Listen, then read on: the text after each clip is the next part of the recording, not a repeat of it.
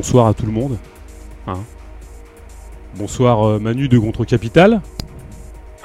Bah, bonsoir, je, je, capte pas très très bien là. Tu captes pas très bien, tu, tu ne copies pas trop bien Je copie pas trop bien là.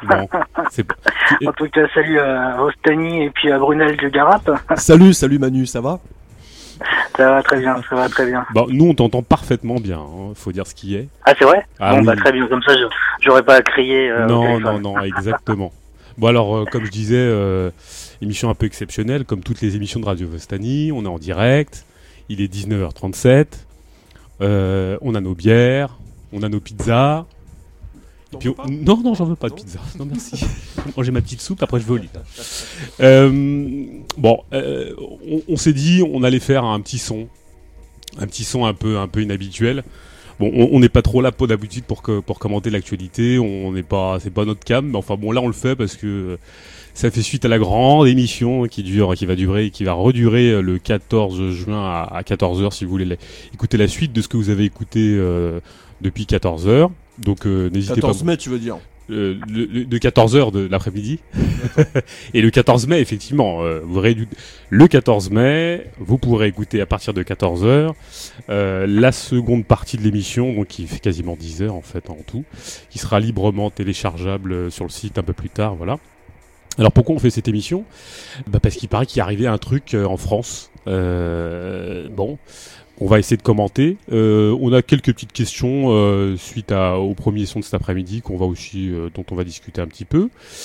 Mais première, premier commentaire qu'on pourrait faire de l'actualité, si vous en avez un, et je pense qu'on en a tous un, on oscille entre événement et non-événement. Hein, qu'est-ce qui s'est passé Alors là, aujourd'hui, on a, on a un nouveau président. Est-ce que c'est important? C'est très important ces histoires de, de nouveaux présidents en fait parce que euh, Brunel ne, parle pas la bouche pleine. Euh, on va commencer par, euh, par Manu. Manu, alors, c'est important ce qui est arrivé aujourd'hui? Enfin, hier, en tout cas, hier soir? Bah, j'étais pas trop au courant. Euh... Comment ça? J'ai été au courant assez tard, je crois, comme beaucoup de personnes. Ah, c'est un peu accidentellement que tu es au courant des, des résultats. Oui, c'est vrai. Et euh, quand tu quand tu vis un peu loin de tout ça, c'est c'est notre réalité. Bon, euh, les résultats sont pas trop trop étonnants. Euh, ce qui est, j'ai trouvé ça encore trop faible le niveau d'abstention, seulement 25%. C'est quand même un peu faible. Il y a juste certaines régions où euh, l'abstention arrive en première position ou en deuxième position. Ça, c'était beaucoup plus intéressant, comme sur le l'île de la Réunion. Donc euh, les gens ils sont, sont euh, massivement abstenus. Mais euh, moi je voudrais quand même revenir sur un truc qui m'a dérangé, c'est sur certains slogans des, des, manifestations de ces derniers jours où euh, on avait l'impression d'avoir euh, une opposition un peu, euh, on va dire, avec notre vocabulaire centriste. mais en fait, là, là, on a quand même, on est comme face à, à la révolution de l'extrême centre. Hein. Enfin, je veux dire, c'est les extrémistes du centre qui ont pris le pouvoir, apparemment. Hein. Bah, disons que ça aurait pu être un moment de faire avancer certains trucs, certaines positions. Et euh, on a eu des, des, manifs avec des slogans très centristes comme euh, ni Macron ni Le Pen. Donc on se serait attendu à quelque chose d'un peu plus radical sur euh, euh, la critique de, de l'électoralisme bourgeois d'une façon plus générale. C'est-à-dire que quand tu dis ni Le Pen ni Macron, ça veut dire quoi? Si ça avait été Poutou ou, ou Mélenchon, t'aurais voté? Le problème, c'est quoi? C'est euh, c'était euh, c'était Macron qui était en face, ou le problème c'est la toxicité euh, électorale?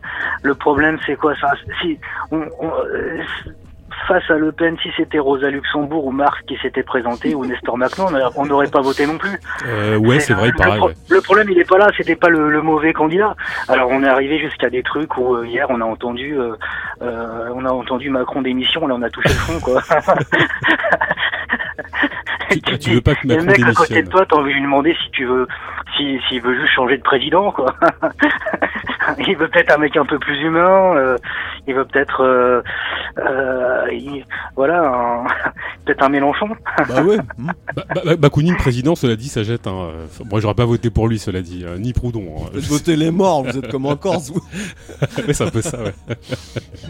ouais donc, donc en fait, non événement, quoi. C'est ça qu'on, fait, on essaie de comprendre, de, se dire. il est pas arrivé grand chose, si ce n'est que on, a changé de, gestionnaire, c'est ça? Brunel Bah ouais, bien sûr. C'est ça. Il y a, Bah, c'était le favori, il est passé. Bon, on va être dans la merde, quoi. Voilà.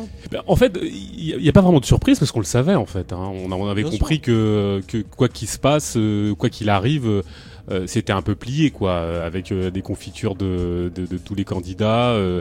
et, et ce qui est quand même assez étonnant finalement, enfin étonnant, pas tant étonnant que ça finalement, c'est que ça marche toujours le chantage antifasciste quoi. Ça, ça marche toujours cette, cette problématique là.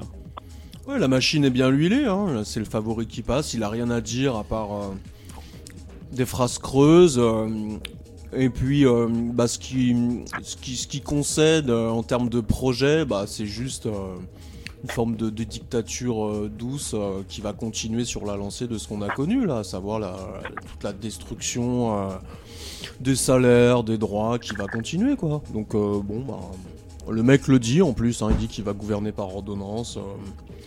Il va, il va terminer les, de, de démanteler le, le code du travail. euh, bon, voilà, enfin. Non, rien de. C'est bien huilé, quoi. C'est bien huilé. Il gouverne contre, contre une majorité de la population. Et puis. euh, Enfin, je dis il, hein, c'est pas Macron, hein, c'est Oui, eux, bah, hein, oui. c'est la bourgeoisie, quoi.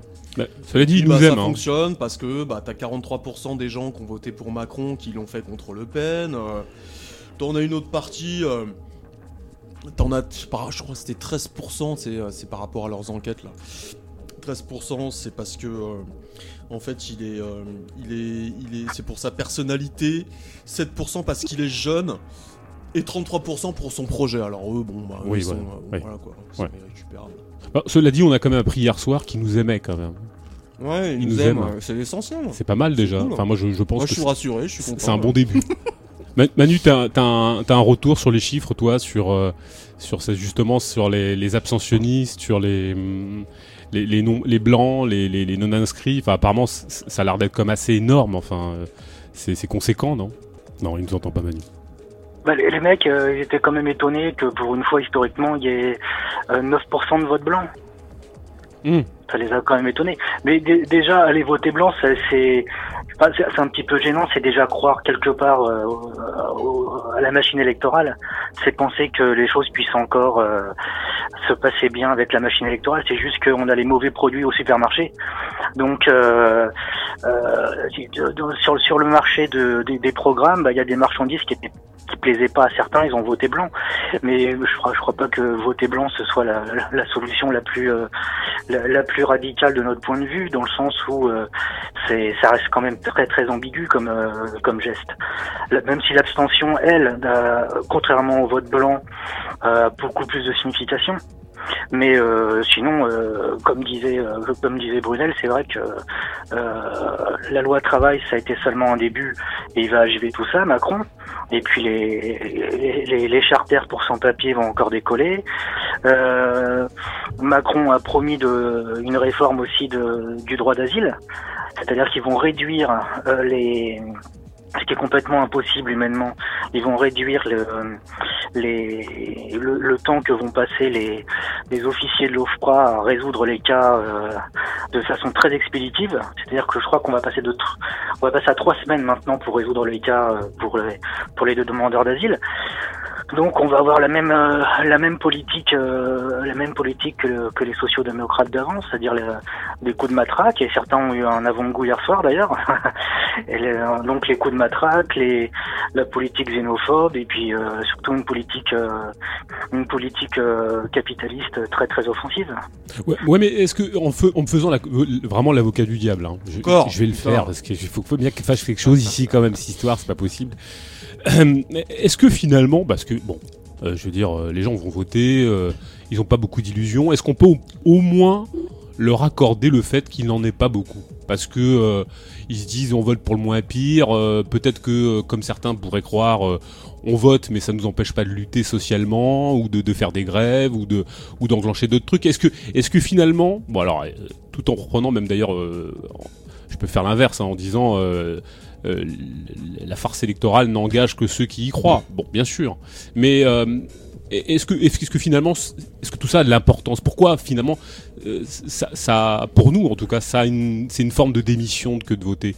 Parce qu'on pourrait bien concéder le fait que stratégiquement, on va dire ça comme ça, effectivement, les gens considèrent que le terrain, euh, le terrain est plus favorable pour certains, ils pourraient le croire en tout cas, il serait plus favorable de, voter pour Macron plutôt que Le Pen. Mais, euh, pourquoi, est-ce que nous on défendrait justement le contraire, en tout cas que que, que c'est pas jouable et que ça signe quelque chose de, profondément défaitiste finalement? Parce que c'est toujours en fait choisir euh, ce que nous propose euh, la bourgeoisie, c'est-à-dire en fait un non-choix. Voter on n'est pas dans le cadre euh, d'assemblée, euh, je sais pas moi, d'usine ou de quartier euh, où il y a un vote tous les jours ou deux fois par semaine parce qu'on est dans le communisme. On vote parce que on est face à une des institutions qui nous convoque pour pouvoir choisir nos maîtres. Donc à partir de là, c'est une véritable dépossession. Voilà, donc là, qu'est-ce qui se passe En fait, le système a besoin de, cette concession pour euh, jouer sur, euh, sur de la légitimité. Euh, et donc pour pouvoir par là mettre en place un certain nombre de politiques, toujours connectées avec de la manipulation des masses, parce qu'il s'agit de ça, à grand renfort de marketing, de pression médiatique de mensonges permanents, enfin tout ce que tu veux. L'objectif c'est de renouveler en fait des états-majors des états-majors politicards, qui sont pas forcément les mêmes que les états-majors économiques, même s'ils sont liés. Et puis voilà. Là, il y a quand même un aspect décomposition hein, derrière tout ça. Hein. Euh, on est quand même à bout de souffle, hein, et pas qu'en France. Hein. C'est un peu mondial tout cette, toute cette affaire-là. C'est un système qui, euh, qui, a, plus rien du tout à proposer à la population, hormis euh, la consommation à crédit, à se faire défoncer la gueule dans les entreprises quand on, quand on a un boulot. Bon, euh, c'est des guignols, des, marionnettes qui, incarnent euh, ce, défaut de projet euh, pour l'humanité, donc dans des formes qui, sont, qui, confinent vraiment au grotesque. Hein. Et puis, bah voilà, on en est là. Donc, je pense que ne pas voter, c'est un point de départ. C'est un point de départ pour partir sur, autre chose, sur, pour vraiment se détacher, se dégager de ce de ce monde euh, qu'il faut euh, le plus rapidement possible euh, foutre aux poubelles de l'histoire. Donc voilà, évidemment, il y a autre chose à faire que d'aller jouer le mouton et déposer un bulletin dans l'urne tous les 5 ans pour voter pour des, pour des, pour des, sbires du patronat, en fait c'est ça, hein, ou des, gens qui, euh, qui nous exploitent toute la journée. Il y a, autre chose à faire, il y a à lutter, il y a à se, réapproprier sa vie, et ça passe par la lutte, euh, et ça, ça, passe par euh, essayer de concrétiser la perspective communiste. Oui, et d'ailleurs Manu, justement, est-ce que tu, pourrais, parce que tu l'as exprimé tout à l'heure, est-ce que tu crois pas qu'on est arrivé à une sorte d'impasse même euh, en, termes de, de, je dirais, de propagande, on va dire ça comme ça, de anti-électoral, parce qu'on parlait tout à l'heure de ni euh, ni Le Pen ni Macron, mais mais, est-ce que euh, bon, d'année en année, on, on, se retrouve pas un peu toujours face à ressortir les mêmes bannières, les mêmes tracts, les mêmes les, mêmes slogans, et, fondamentalement euh, dévitaliser tout projet ou est-ce que c'est pas ça le problème en fait fondamentalement? Parce que euh, notre propagande anti-électorale ou si on en avait une en tout cas parce que moi enfin personnellement j'en ai pas forcément une je veux dire chacun face à ses responsabilités mais est-ce qu'on n'a pas touché aussi une espèce de de, de fond de l'anti-électoralisme? Parce que euh, parce qu'il n'y a pas de projet, parce que parce qu'il n'y a pas de perspective, parce que fondamentalement parler de communisme même à notre époque ça relève quasiment de la planète Mars? C'est vrai, c'est vrai ça. Euh, euh, bon bah d'une part les euh, la, bon, il y a une idéologie anti-électoraliste qui trouve vite ses limites quand on est dans le nini, parce que si c'est pour se cantonner à, un anti-électoralisme qui, qui, qui est seulement binaire, on prend le, le, on choisit ni entre les nationalistes ni entre entre le, ni avec les, les libéraux, c'est bon, ça disqualifie un peu le, discours parce que euh, on pense que euh, le, cet anti-électoralisme il est assez opportuniste. Ça dépend des contextes. Il y a des moments où euh, il faut être moins anti-électoraliste que d'autres.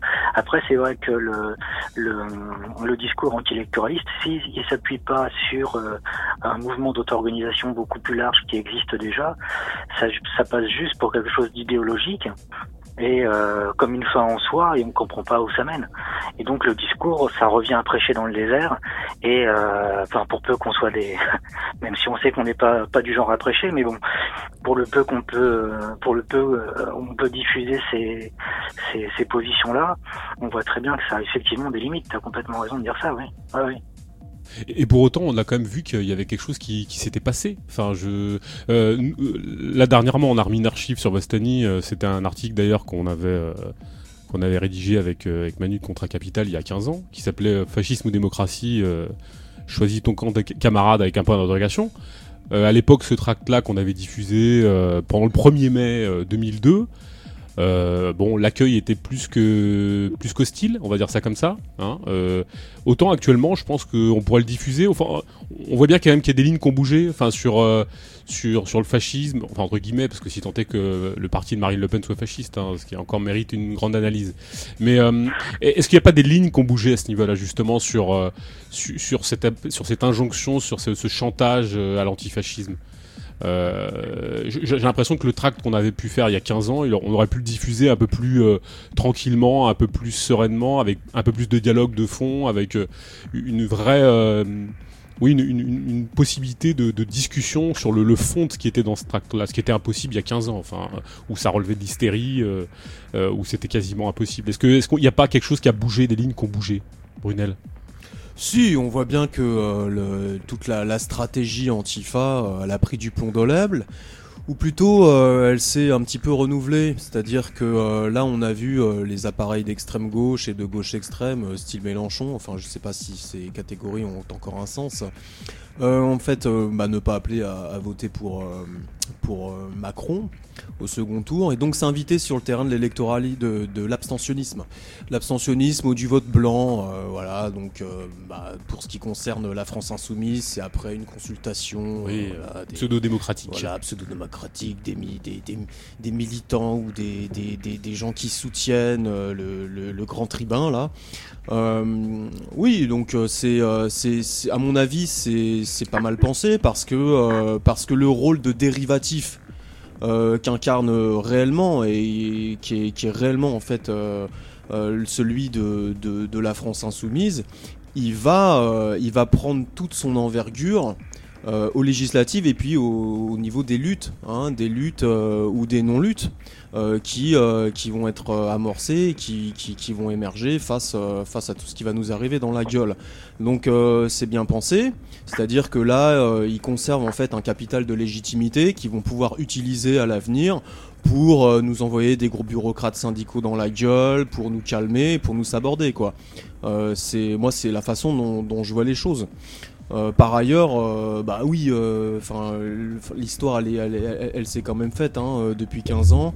une partie du prolétariat, des employés, des salariés, des chômeurs, bah non, n'y croit, croit plus. C'était déjà le cas il y a 15 ans. Euh, là, l'abstention, elle est pas que de 25%. Si tu rajoutes euh, les, les non inscrits, euh, elle est bien plus importante, quoi. sans, évidemment ajouter à cela les votes blancs et nuls. C'est quand même 4 millions, oui. 4, 4, millions de personnes. Donc ça fait du monde. La plupart, c'est quoi? C'est des prolétaires. Hein. Donc bon, euh, les gens n'y croient évidemment plus. Euh, une grosse partie des gens n'y croient plus. Euh, faut pas, à mon avis, se focaliser que sur les, les, bah, les, personnes qui ont voté Le Pen ou Macron. Quoi. T'as une grosse partie, t'as as presque 18 millions de personnes qui ont, qui ont refusé de refusé de, de, de, de, voter pour l'un des deux candidats. C'est pas rien, quoi. Alors, évidemment, c'est pas, faut, faut, à mon avis, comme le fait Manu, et je pense que tu as raison, faut distinguer entre les personnes qui se sont rendues aux urnes pour mettre un bulletin dans l'urne, qui soit nul ou blanc, et puis celles qui euh, ont eu rien à foutre et qui n'ont pas voulu, euh, en fait, cautionner le système, euh, ne serait-ce qu'en se déplaçant, quoi. Ça, c'est quand même relativement important. Voilà, donc, euh, bon. C'est pas étonnant, justement, tu, tu parlais tout à l'heure de, de Mélenchon. Euh, Est-ce qu'on, c'est pas étonnant euh, qu'il ait appelé alors qu'il a une fonction, euh, il, se voit comme un tribun, comme quelqu'un qui est très décisionnaire, qui aurait un projet très affirmé, qu'il est renvoyé euh, à, à, la base. alors que d'habitude il appelait très très systématiquement à voter pour pour le candidat de la gauche la mieux placée pour faire barrage au Front National. ça relève pas d'une arnaque, enfin ça relève pas quelque chose de bien stratégisé. Euh, si, c'est ce que je hein, dis. ouais, hein. voilà, Si, je pense, c'est ce que je dis parce que il connaît aussi un peu euh, sa base électorale. Il sait que c'est quand même des gens qui sont notamment issus du mouvement contre la loi travail. Euh, c'est une partie des gens qui sont remontés. Alors après, qui sont euh, quand même travaillés par des illusions encore sur l'électoralisme. Enfin bon. Il n'y a pas de pureté euh, absolue et partout. Hein, je veux dire, euh, donc euh, il y a aussi des processus en cours. Euh, euh, je dis ça sans aucunement légitimer évidemment de près ou de loin euh, ce qu'est le mélanchonisme et toute la merde électoraliste. Hein. Mais bon, qu'on s'entende quoi.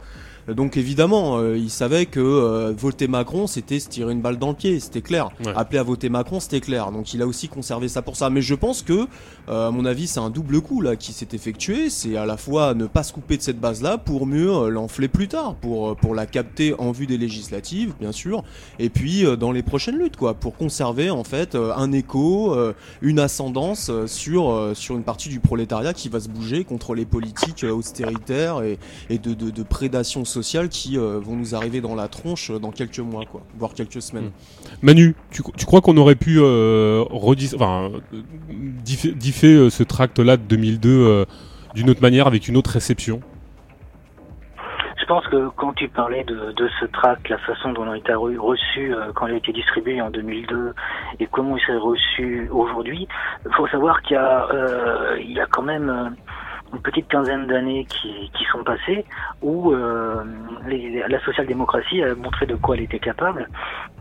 C'est-à-dire que tu peux plus opposer euh, frontalement euh, le nationalisme autoritaire, ou on peut appeler ça le, pour, pour certains le fascisme, et puis euh, la social-démocratie on voit bien en quoi la, la, démocratie bourgeoise et la social-démocratie en particulier, elle a des tendances vers le nationalisme autoritaire, vers les politiques euh, euh, répressives, euh, sécuritaires, xénophobes, et en quoi et aujourd'hui, il y a beaucoup beaucoup plus de, de personnes qui en sont conscientes. C'est-à-dire que les mecs, à force de se faire matraquer euh, la tronche gratuitement euh, l'année- dernière pendant les manifs euh, contre la loi travail, ça a commencé un peu les faire réfléchir. Les coups de matraque mélangés aux, aux, aux coups de gazeuse, forcément, ça, ça amène à une certaine réflexion.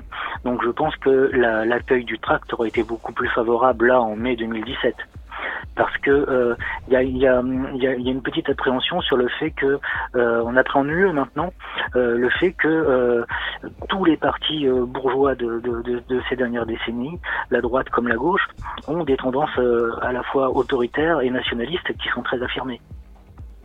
Oui, et pour autant, euh, enfin, euh, gardons le sens de la mesure. Enfin, euh, je dirais que Macron n'est pas fasciste, et, est-ce que Le Pen est fasciste alors? Est-ce que c'est un parti fasciste? Euh, Bah, je dirais qu'il y a, y a, une cinquantaine d'années de ça, il y a un bonhomme qui parlait du spectaculaire diffus et spectaculaire concentré. Maintenant, on peut dire qu'il y a un fascisme concentré, un fascisme diffus. Donc, euh, il y en a qui, il y a des fascistes qui sont plus concentrés que d'autres, et, et dans la, dans la démocratie bourgeoise, il y en a certains qui sont des, des fascistes qui sont plus diffus. Mais euh, il y a pas, il y a des passerelles entre entre tous, il y a des passerelles. Il y a, il y a, y a forcément, bien entendu. Euh, euh, en façade une, opposition politique, euh, euh, un peu un grand spectacle où euh, la droite s'oppose à la gauche, la gauche à l'extrême droite. Mais fondamentalement, il y a, des passerelles entre eux. Y a quand, tu tires un peu les ficelles, tu vois que c'est pas c'est pas si euh, blanc d'un côté et noir de l'autre. Quand même même historiquement, même à l'époque où euh, il y avait euh, ce que ce que les, les, édito- les éditorialistes appellent la, diab- la diabolisation de l'extrême droite, c'était c'était quoi? C'est les années 80. Et puis Mitterrand embauchait les, les mecs du Front National, DPS et Société Normandie comme mercenaires pour faire les basses besognes en Afrique. Donc voilà, il y, y avait plein de trucs comme Quand tu tires un petit peu les ficelles de, la social-démocratie, euh, ou même de, la droite, hein, tu vois tous les liens qu'il y a qui sont créés, euh, et euh, il n'y a pas une coupure nette, il y a pas une coupure franche. Et je pense qu'il y a maintenant une position un peu qui est peut-être encore un, peu trop intuitive, mais qui existe maintenant chez beaucoup, de se dire mais mais c'est pas possible là, les mecs qui sont au pouvoir depuis euh, depuis cinq ans, ils ont envoyé euh, ils ont envoyé nos potes, euh, ils les ont renvoyés dans leur pays, euh, euh, nos, nos- copains, nos voisins, nos les mecs qui bossent avec nous, ils les ont renvoyés dans leur pays. Euh, le mec qui allait à la manif avec moi, il s'est fait matraquer, il est revenu avec une gueule qui a doublé de volume. Mais c'est, mais voilà, c'est t'as t'as des t'as des réflexes autoritaires et nationalistes qui qui sont qui sont partagés aussi bien par la par la droite, la social-démocratie et et et son état d'urgence et sa loi travail que euh, par euh, par les mouvements nationalistes autoritaires classiques d'extrême droite. Alors après, euh, est-ce qu'il y aurait plus Est-ce que c'est pire avec les uns ou ce serait mieux avec les autres? Alors on, a eu le discours, ouais, mais Le Pen ce serait ce serait pire qu'avec Macron, mais c'est vrai que Macron c'est pas bien. Mais est-ce qu'on est là, nous, pour être dans, dans, dans cette société performative où on doit tout évaluer et puis se dire, ah ouais, ok, c'est vrai, c'est là, ce serait moins pire Parce que Là, je fais un petit un petit détour pour approfondir euh, ce que disait euh, euh, Brunel tout à l'heure. C'est-à-dire que Brunel il parlait de, de un peu d'un d'un gros micmac politique qu'on a en ce moment, c'est-à-dire une grosse singerie politique, mais que c'est encore plus loin que la politique. Maintenant, on va au-delà de la politique, puisque euh, la politique, elle a été mangée par la marchandise. On se retrouve avec des, des individus qui ont un discours performatif, qui présentent des programmes qui sont un peu comme des marchandises, et euh, on va évaluer leur véracité, il y a des spécialistes qui, qui, qui vont bablater autour, il y a, euh, euh va y avoir aussi, on l'a vu avec le, le, le Macron Leak, un peu le, le truc pour dire que le produit peut être frelaté, que c'est pas vraiment bio, etc. Bon, bref. Euh, que ce soit euh, euh, que ce soit de toute façon, je crois que tout le monde aura compris, que ce soit la droite, la gauche ou finalement l'extrême droite, si tu appréhendes ça d'un point de vue de classe, tu peux pas mesurer les choses et dire tiens euh, ah ouais là il y a chez Le Pen il y a 3 kilos de saloperie en plus dans sa lessive alors qu'il y en a que 2 kilos dans la lessive de Macron.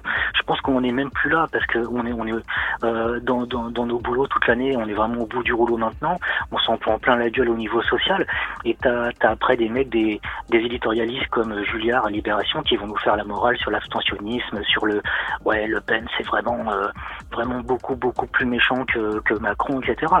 Mais c'est pas un même vécu de réalité, c'est pas euh, c'est c'est pas le même psychisme qui se met en place par rapport à certaines situations où tu où tu t'es là complètement à péter les plombs sur la situation sociale actuelle. Et quand euh, ces mêmes ces mêmes éditorialistes ont parlé de de l'abstention, ils ont parlé d'une partie de l'abstention qui est on va dire politique assez engagé, ok, ça, ça a existé, mais aussi ils ont, pour la première fois, ils ont parlé d'une abstention de de, bah, de gens qui sont tellement noyés dans leurs problèmes qu'ils ont ils ont autre chose à foutre que d'aller voter, quoi. Ils ont, enfin, t'as autre chose à foutre au bout d'un moment quand t'es noyé dans ta merde, que t'as as, du mal à payer les factures en fin de mois, que que ton chef il t'emmerde toute la semaine. Enfin, au bout d'un moment, tu sais que ça changera rien, quoi. Tu sais que les mecs ils vont laminer le social, ils vont essayer de baisser le nombre d'inspecteurs du travail qui viennent avant sur ton chantier, que enfin, plein de choses comme ça. Et le, euh, le mec Julliard là de Libération, il était tout étonné que bah ouais, il y a, y, a, y a aussi il y a aussi en dehors de l'abstention, euh, une abstention on va dire engagée politique, bah, il y a aussi une abstention bah ça t'es même plus concerné quoi. C'est autre chose, c'est un autre monde. Et je crois qu'on a été pas mal à pas être au courant des résultats le soir des élections. Quoi. C'est t'en, as, t'en as même plus rien à foutre. Quoi. C'est, vraiment un autre monde. Je sais pas comment ça a été ressenti vous de l'autre côté, mais c'est là, bon là c'est ouais, c'est on en est même plus à on est même plus à s'intéresser à ça, à se dire ça. T'as juste envie que, que, leur monde à ces gens-là, euh, ces marchands de lessive politique, bah ils se terminent. Enfin, je fais écho à ce que tu disais euh, a un moment dans le tract, on disait euh, la loi du profit ou la loi de la plus-value accumulée, l'exploitation et la précarité est le plus grand des autoritarismes. Est-ce que justement, euh, est-ce que ce qui fait pas consensus euh, dans, toutes les lessives qui nous sont proposées, c'est justement de pas attaquer ça, pas attaquer la loi du profit, pas attaquer la loi de la plus-value accumulée, de, remettre en cause l'exploitation et la précarité? Est-ce que justement c'est pas ça le plus grand des autoritarismes? Est-ce que c'est euh, que c'est pas ça vraiment le, problème qui échappe aux, gens qui se font piéger par par, par les lessives politiques qu'on vend? C'est ça peut-être le plus le plus déstabilisant, c'est-à-dire que quand même les gens y croient quoi. Et certains vont voter pour euh, soit moins pire, soit pour euh, pour garder un petit peu de ce qu'ils pensent être euh, petit bénéfice de ce qui de ce qu'ils peuvent vivre ou pour aménager encore un petit peu plus euh, la catastrophe ou, ou pensant tout simplement qu'ils sont pas concernés par ce qui se passe. Euh, est-ce que c'est pas ça le plus déstabilisant C'est-à-dire que bon, d'un côté, Ouais, on a des- ouais, ouais, ouais, complètement, parce que euh, c'est pour ça que je parlais tout à l'heure du slogan ni Le Pen ni Macron, qui est un slogan très dangereux, parce que ça, ça, ça induit qu'il y a un connard quelque part qui pourrait arriver à faire quelque chose. Tu brailles Macron d'émission, ça sert à quoi? Ça veut dire que tu penses qu'il y, a un- qu'il y a un mec derrière qui puisse faire quelque chose, que euh, euh, il faut déléguer au, faut déléguer un pouvoir à un président, et puis là, il a, lui, il a tout entre les mains pour arranger les choses. Et finalement, euh, les mecs, euh, s'ils font une politique de merde, c'est juste parce qu'ils sont méchants ou alors ils ont des intérêts, euh, euh, ils ont des intérêts matériels qui font que ils veulent- doivent nous en foutre plein la gueule. Je crois que c'est beaucoup plus compliqué que ça, non? Oui, certainement. Oui, oui, moi, j'interroge, le, si tu veux, le fait que euh, globalement, il y a une espèce de, de, consensus, enfin, en tout cas, cette division des lessives qui, qui nous sont proposées. Une sorte de consensus en, en- en tout cas entre euh, de défense de l'autoritarisme marchand qui, qui serait peut-être le plus grand des le plus grand la plus grande des critiques à faire. C'est-à-dire que au-delà de, du, du programme de Macron au-delà du programme de Le Pen alors effectivement il y a le racisme en plus il y a la xénophobie en plus qui, euh, qui, est, qui est problématique mais euh, globalement tous sont d'accord pour défendre euh, le capital plus ou moins aménagé et, et, et même- sa violence c'est hypothétique hein, en, en créant des fameux filets de sécurité ou pas d'ailleurs ou, ou en aménageant à la, à la marge est-ce que, oui, que- oui, mais c'est vrai parce que l'autoritarisme de la marchandise, c'est ce qu'il y a de plus facile à défendre, puisque c'est ce qu'il y a de plus, de plus, clash- de plus caché. On revient aux théories du, du fétichisme de la marchandise, et euh, quand, une violence comme ça est cachée à ce point-là, c'est-à-dire personne ne peut la nommer parce que c'est Là, on est en, dehors du politique. Là, tu arrives sur un champ anti-politique, tu arrives sur la critique de l'économie politique, tu arrives sur un autre stade de la critique. Tant que tant que il n'y a pas une, une conscience de classe, une conscience révolutionnaire qui qui qui, qui se développe euh, euh, en relation avec cette critique, cette critique de, de, de l'économie politique, bah, effectivement, tu peux continuer à faire dans le gestionnaire et à penser qu'il y aura toujours un jour peut-être enfin le bon gestionnaire. Alors on pensait que ça allait être, t'as des mecs qui pensaient que ça allait être le PSU dans les années 70, euh, après que ça allait être Jutien dans les années 80, maintenant on a Mélenchon, bon bah voilà. Euh, puis euh, quand le mec il aura des places au gouvernement ou alors qu'il aura qu'il en aura marre de faire le, le, guignol contestataire de service de la démocratie bourgeoise, il y en aura un autre qui viendra après de toute façon. Oui, avec des professionnels du racket politique. Enfin, euh, on, on en a pas parlé la dernière fois dans, l'émission qu'on a fait avec avec le Garap, mais euh, là on a appris que Ruffin, euh, je dirais, se présentait. Bon, il a appelé à voter Macron quand même. Hein. Cela dit donc euh, ça va aller. Mais euh, on apprend qu'il il se présente à la députation. Euh, notre ami à tous, euh, celle qui avait initié euh, la, la, la, fameuse pétition, comment elle s'appelle cette cette femme. Euh, de Haas, non Ouais, Caroline De Haas, oui, se présente aussi dans une circonscription, euh, je sais plus sous quelle étiquette. Enfin, on voit bien que ces gens-là, en plus, utilisent euh, la contestation molle pour arriver à leur fin de et, et nous refourguer des, des lessives euh, avariées, enfin des lessives de mauvaise lessive euh, sous prétexte de, de quoi, de critique du système, euh, mais à minima, quoi, parce que euh, c'est de la pseudo-critique, hein, je crois que. Euh, Manu a, bien résumé les choses. Hein. C'est euh, de, la, de la marchandise, hein. c'est de la marchandise spectaculaire, politique, euh, politicard. Quoi. Donc voilà, tu, tu, tu, peux pas, tu peux pas sortir de ça à partir du moment où tu te présentes aux élections dans le cadre de ce système-là. T'es es, déjà complètement imprimé par la logique marchande parce que la critique du profit, par exemple, elle a été faite euh, par Lutte ouvrière. Lutte ouvrière, c'était le candidat communiste, soi-disant, euh, oui. voilà, qui s'est présenté. Euh, Faut prendre au riche durant, les, durant, ces élections. Bon, euh, mais le simple fait que tout ça passe au travers des, créneaux, des, des créneaux spectaculaires invalide totalement en réalité le propos, même si en plus le propos est en soi euh, déjà très, très attaquable de la façon dont il est présenté et par qui il est présenté. Bon, enfin voilà, donc ça tourne en rond, bien sûr.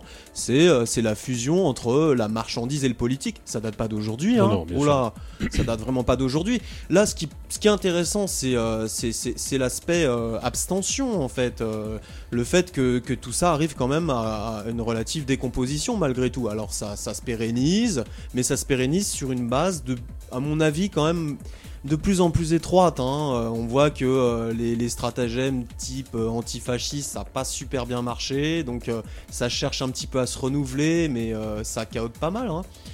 voilà, donc bon. Mais alors pourquoi ça marche pas l'antifascisme alors? Pourquoi, ça, pourquoi ça marche plus? Non mais enfin ça parce que les, gens n'y croient plus parce que c'est ce que disait Manu tout à l'heure la violence euh, l'autoritarisme euh, la xénophobie elle, est déjà totalement euh, en place elle est elle est aujourd'hui elle, nous elle nous concerne elle nous concerne de façon extrêmement brutale. Donc, bah, choisir entre se faire défoncer la gueule par un, par un, flic qui est aux ordres d'une pseudo, une social-démocratie aux abois, ou alors euh, un flic euh, qui défonce la gueule parce qu'il serait euh, dirigé par des lepénistes, c'est à peu près la même chose. Les, gens là sortent de 5 ans, ils s'en sont pris plein la gueule quoi. Donc voilà, et pour ceux qui, qui, ont voté Le Pen, t'en as une partie qui a adhéré à un discours un peu social parce que le, le, Front National a essayé de un peu transformer son discours, un peu de le gauchiser. C'est du reste ce qui le fait un peu quand même ressembler à, celui qui est fourni par, par, le, par Mélenchon quoi.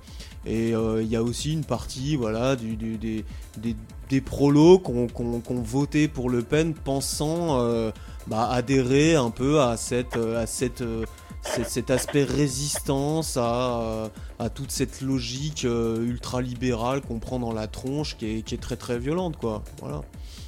Oui, alors justement, c'est ce jeu très ambigu entre entre Mélenchon et Le Pen, entre un qui agite les, drapeaux bleu, blanc, rouge et l'autre qui, les agite aussi. Est-ce que, est-ce que ça, ça, signe pas, enfin, est-ce que c'est pas un signe avant-coureur d'une défaite? Parce que, euh, sans, être pessimiste plus particulièrement, mais euh, à partir du moment où même euh, ce qui est censé représenter une alternative progressiste, enfin dans le champ, dans le, camp progressiste, s'amuse à, agiter les drapeaux bleu, blanc, rouge, à faire appel à la nation, à la patrie, euh, à, prendre comme modèle des, modèles de, enfin des, pays euh, bah, comme celui du Venezuela par exemple, où on voit ce qui se passe en ce moment.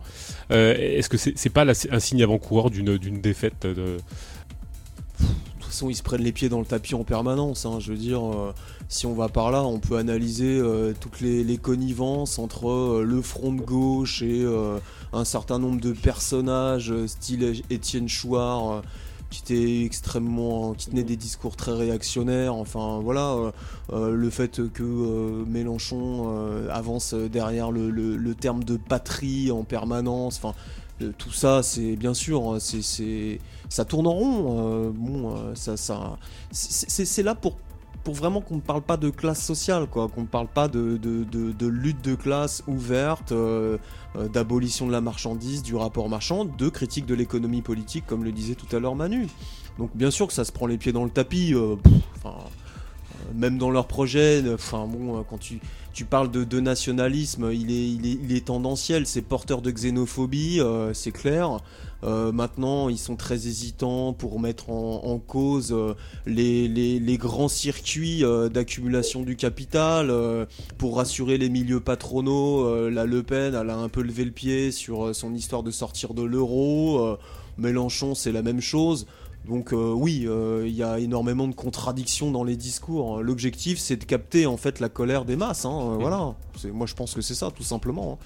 Et alors justement, est-ce que la stratégie de Marine Le Pen, on, fait un peu de politique aérienne ce soir. Euh, est-ce que la, prestation de Marine Le Pen au débat euh, relève pas d'une forme de parce que elle aurait été attaquée sur sa sur sa mauvaise stratégie, sur le fait qu'elle elle ait perdu le débat et tout ça? Bon, est-ce que euh, est-ce que sa stratégie à elle, ça n'a pas été justement alors on l'a trouvé maladroite, agressive, je ne sais quoi. Enfin moi j'ai pas beaucoup regardé le débat, mais est-ce que ça relève pas d'une forme de est-ce qu'elle ne sait pas que fondamentalement, euh, de toute façon, des luttes vont arriver. Euh, Il y aura une opposition à Macron euh, et, elle veut prendre peut-être ce leadership oppositionnel ou en tout cas de,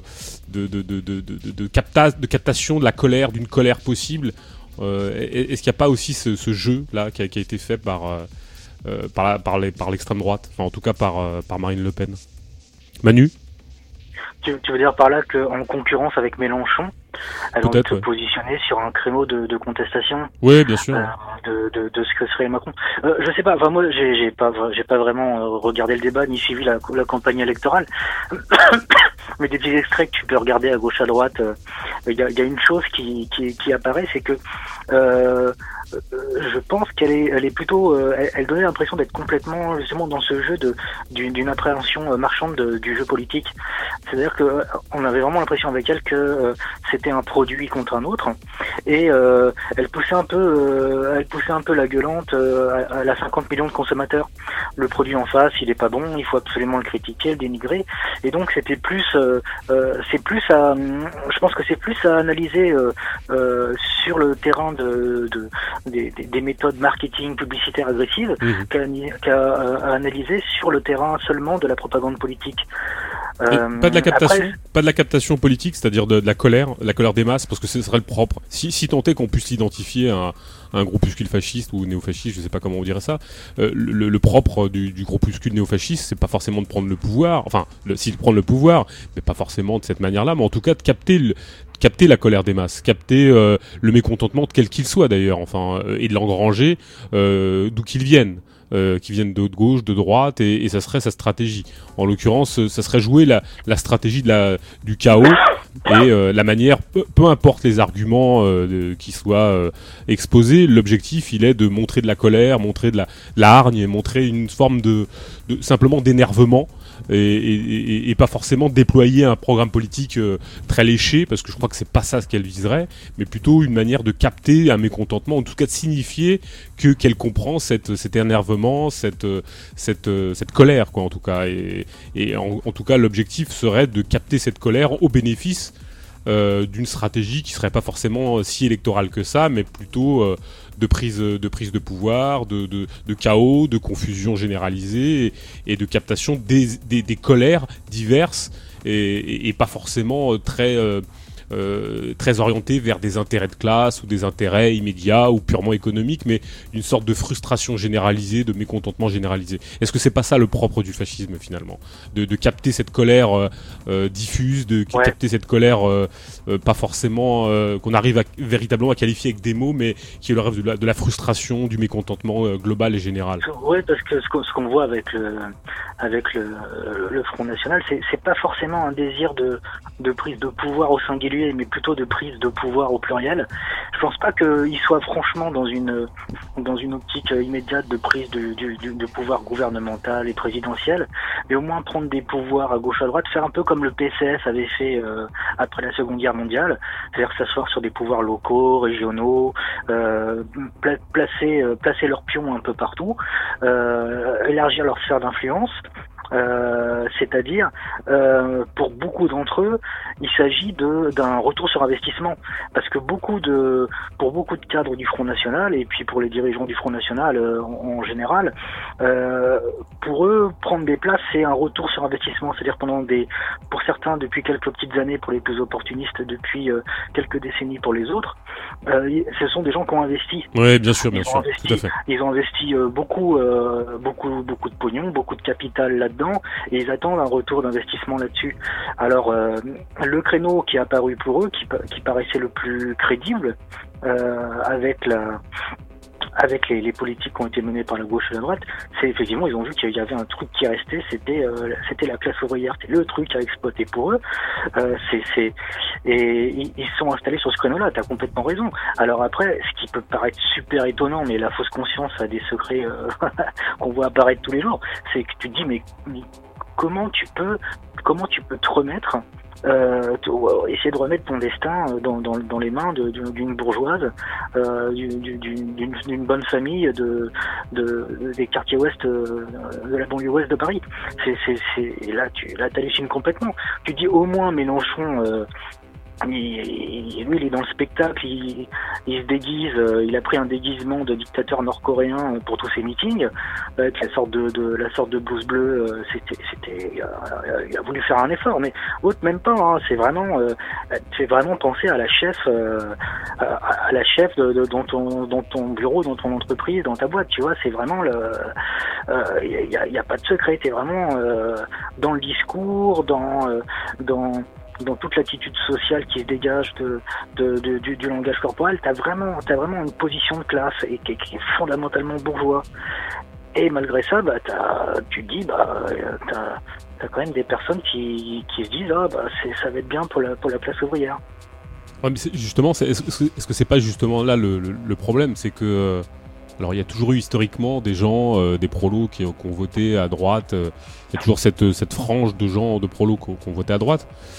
Est-ce que justement le niveau, le, le niveau euh, du, du débat est, est pas, euh, est pas incroyablement euh, bas? C'est-à-dire que quand même des, des- gens d'extrême gauche, euh, type LO ou, euh, ou, euh, Lutte ouvrière ou le NPA, nous disent que être révolutionnaire c'est euh, c'est 1700 euros net, est-ce qu'il n'y a pas un problème quoi?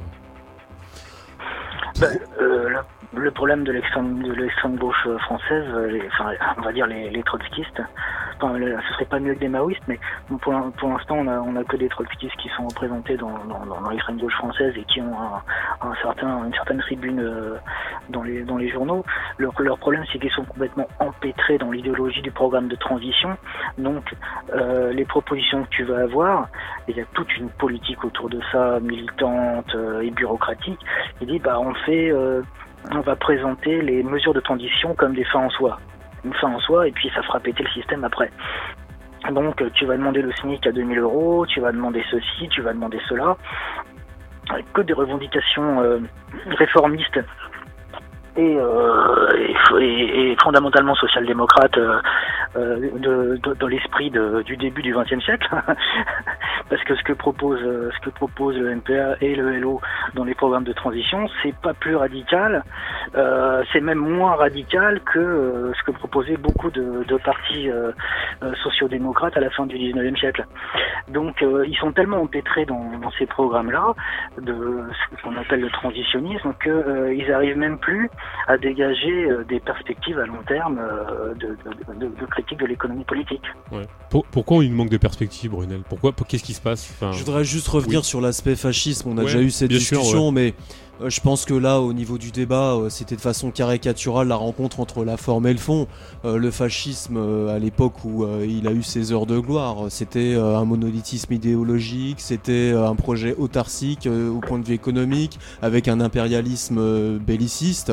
Là, on n'en est même plus là. Euh, donc, en fait, c'est euh, des ressorts euh, spectaculaires hein, qui sont euh, qui sont agités parce que on n'est plus que face à ça. On n'est plus que face au spectaculaire en tant que euh, euh, en tant que système euh, de dépossession euh, de la praxis sociale. Et eux ils en sont euh, les incarnations euh, en termes de gestion euh, politique et économique quoi. Donc de la politique aérie.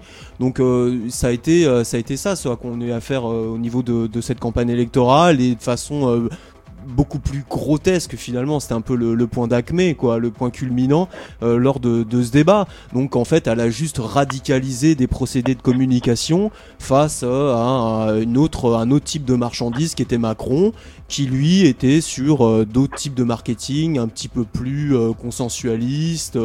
voilà. Bon, c'est c'est de l'agitation, c'est de l'agitation spectaculaire dans le cadre d'un- système qui l'est réellement, quoi, qui a confisqué finalement.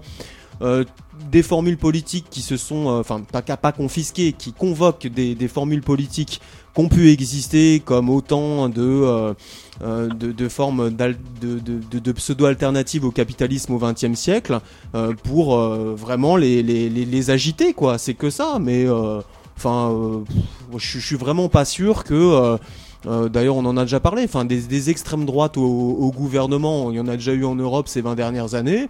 Elles ont appliqué euh, le même type de politique euh, que des, appareils sociodémocrates, quoi. Donc la question, elle est aussi là. On est vraiment face à ça, et forcément que ça provoque. Euh, ça provoque un discrédit, une distanciation de la part d'une grosse partie des masses. Je veux dire, les gens qui ont voté Le Pen, euh, c'est pas que des prolos, et euh, les prolos qui ont voté Le Pen, c'est une minorité au sein du Oui, prolétariat. Faut ouais. quand même le rappeler, Tout quoi. à fait. Euh, le prolétariat, vrai, il- il- le prolétariat, il vote pas, et une partie du prolétariat a voté pour du mélanchonisme, ce qui est pas forcément mieux, mais enfin, il y a l'aspect euh, euh, ouvertement xénophobe, euh, Oui. un peu plus euh, dans les coulisses, quoi. Voilà. Donc euh, bon. Moi, je, je, je, si tu veux, là, je vois pas, euh, je vois pas une candidate fasciste euh, Oui, non, non. face à un type qui serait social-démocrate, parce que la social-démocratie, elle est morte aussi depuis longtemps Oui, ce qui nous fait. comme réformiste, c'est-à-dire comme euh, comme euh, technique euh, politique qui, par le biais de la réforme, pourrait aboutir à un dépassement du capitalisme. C'est quand même ça euh, que proposait euh, la social-démocratie pendant une grosse partie du 20e, c'est que c'est vraiment plus du tout ça depuis euh, au moins, je sais pas, 6-7 décennies, quoi. Donc bon. Ce qui nous confirme bien que c'est un produit marketé, c'est C'est que du marketing, oui, c'est ça. C'est que son père oui, bien sûr, il capte de la frustration, il capte, c'est ça sert à ça, hein. c'est de la c'est de la captation de de de de, de ressorts qui sont, c'est les mêmes ressorts qui sont convoqués au travers de la myriade de, dispositifs marchands euh, de divertissement, quoi. Euh, voilà, euh, c'est le, le, même type de ressort. Euh, ça se base complètement sur, sur la séparation, quoi, sur le fait qu'on est séparé de nos moyens de produire nos vies et ça vient l'aménager, ça vient l'exciter. donc voilà, mais enfin on n'a on pas 300 000 personnes dans la rue qui, qui tendent le bras tous les jours dans des manifestations monstres. C'est fini ce, ce temps-là. C'est le temps là c'est le temps du spectacle depuis longtemps. Et là il y a une forme de spectaculaire des agrégés qui est à l'œuvre, quoi. C'est-à-dire qu'il y a, y a des césures qui se font dans, dans, dans la société. Et c'est un problème, évidemment, à la fois pour le prolétariat, parce que là, et, je, ça, ça me ramène à, à, ta question, il y a en effet euh, une difficulté pour pouvoir revenir, pour que le prolétariat reparte sur une vraie perspective communiste révolutionnaire, mais c'est aussi un problème pour la bourgeoisie parce qu'il y a de moins en moins de crédit auprès des masses. Et ça, une société euh, qui tourne comme ça à vide, euh, euh, ça, pose problème parce que c'est aussi le risque de, bah, montrer que tout ça tourne au profit d'une clique, d'un rapport social qui, qui est complètement, qui s'essuie sur, sur le plus grand nombre. C'est pas forcément pérenne ça. Hein. Mais ce qui, ce qui prouve bien que, que, Marine Le Pen est rendu marketé, aussi marketé que, que Soral est un marchand. Et toutes les techniques de développement, toutes les, les, toutes les méthodes par lesquelles se sont s'est développé le, le, Front National, c'est que des méthodes de, de, de marketing. C'est que ça, c'est que du marketing. Il joue les petits patrons, il, il c'est la télévision qui a, fait, qui a fait le Front National. Enfin, c'est quand même euh, c'est important de le dire. Oui, puisque le, ce qui est le, le, marqueur le, plus véritable de, de cet aspect-là, enfin, qui, qui, qui en fait vraiment un produit marketing, comme je disais, autant que Soral est un vendeur de, de marchandises, c'est que euh, il y a 30 ans, à 30 ans de distance, son père était satchérien. Il était euh, ultra-libéral. voilà. Il n'y a, aucune logique, il n'y a, a, aucune vraie logique politique derrière tout ça. Il n'y a qu'une logique marchande. Et opportuniste. Mais une logique marchande euh, au stade où la marchandise elle est devenue extrêmement agressive, quoi. À la fois euh, extrêmement impérialiste euh, dans nos vies et elle les met, elle les met vraiment en danger, quoi. Justement, qu'est-ce qui fait que du pour projet social qu'elle porte, si on peut appeler ça comme ça.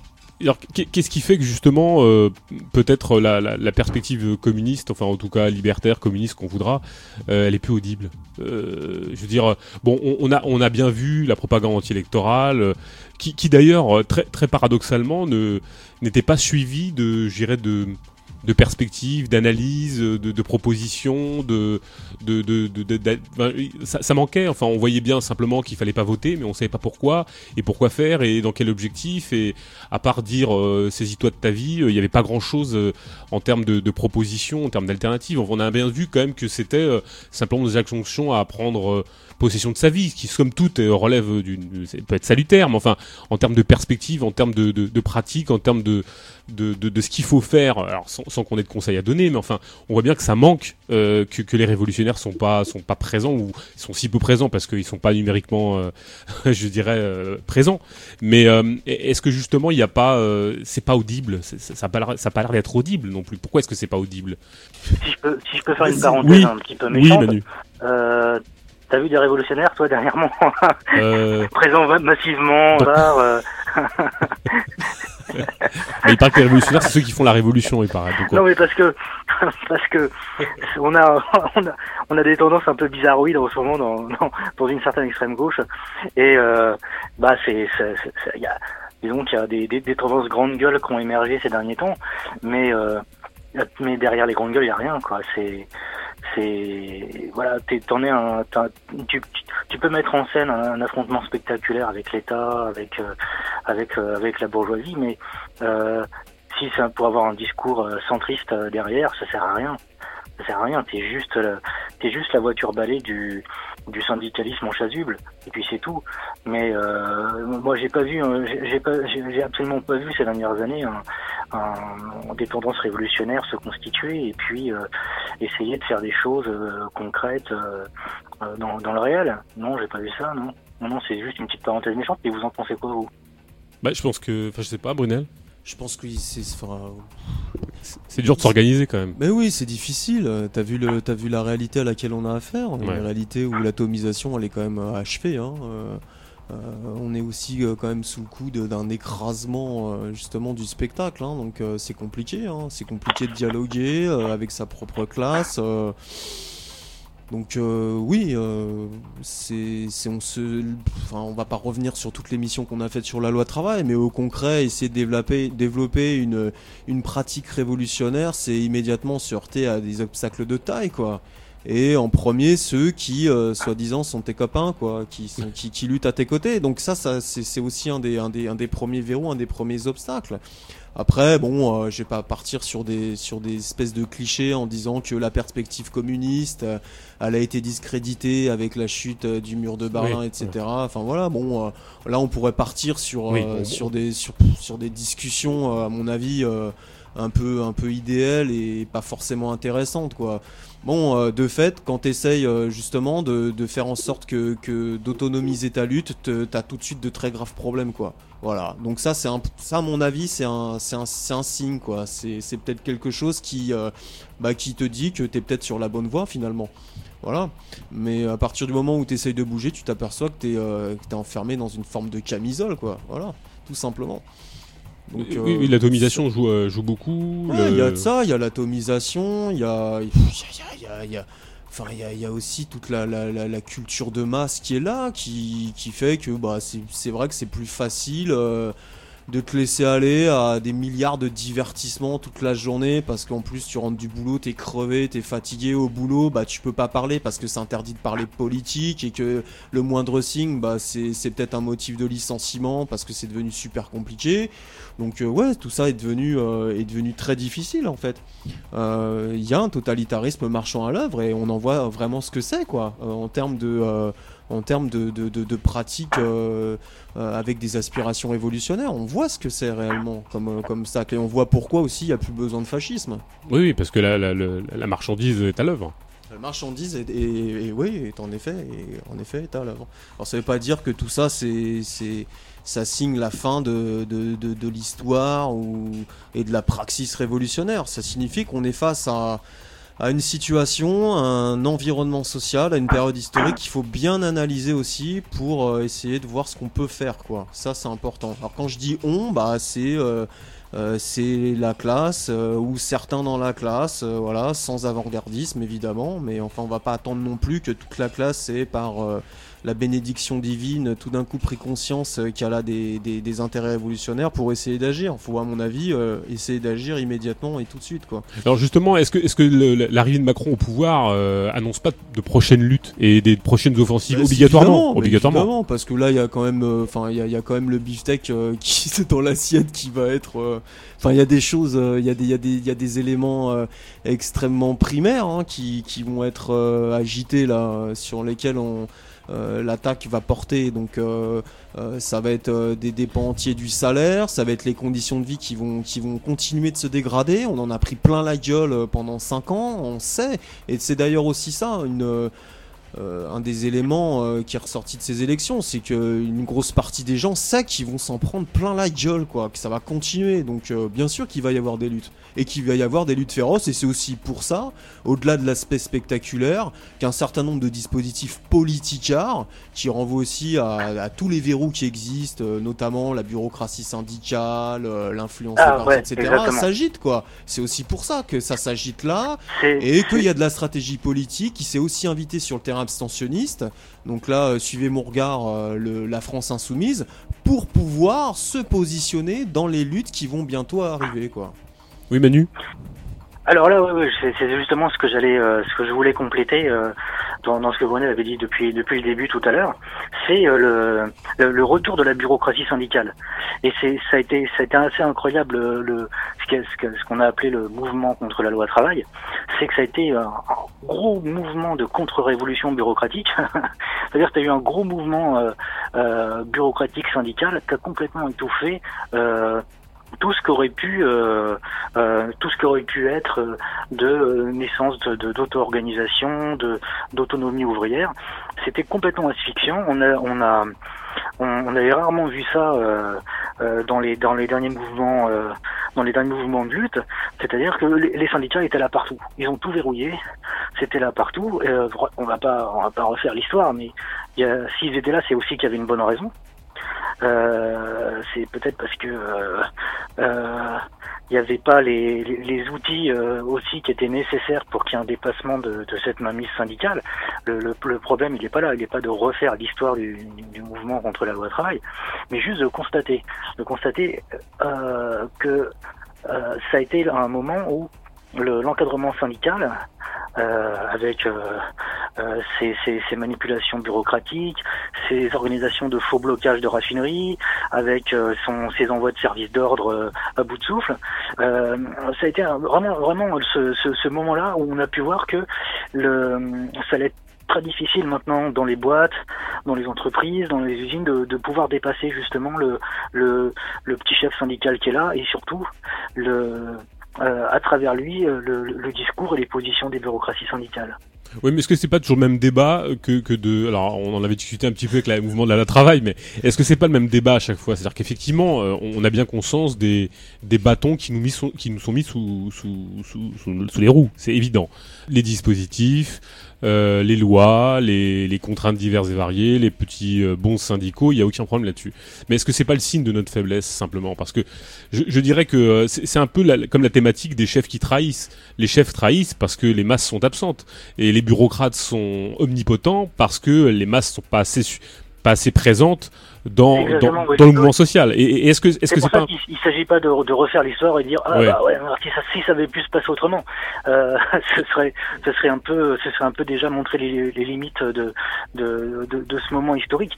Le le le, problème de ces événements, ça n'a pas été la, la mainmise la mainmise syndicale, le contrôle syndical du du mouvement de lutte. Le problème, ça a été les illusions que euh, certains prétendus révolutionnaires se sont fait de ce mouvement de lutte en en faisant un mouvement de un mouvement euh, ouvrier profond de, de, contestation du capitalisme, ce qui était complètement faux. C'était, ça a été un grand mouvement de domestication syndicale. Il y a, y, a, a, eu aucun, aucune critique du capital, aucun débordement. Quand je parle d'une critique du capital, je parle pas d'un discours euh, construit avec un langage euh, militant préétabli et bien formaté. Je parle pas de ça. Je parle même d'une, critique programmatique en acte.